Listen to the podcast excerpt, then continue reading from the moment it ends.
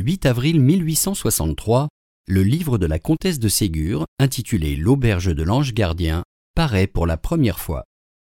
Diffusia.fr vous invite à en écouter un extrait. Il faisait froid, il faisait sombre. La pluie tombait, fine et serrée. Deux enfants dormaient au bord d'une grande route sous un vieux chêne touffu.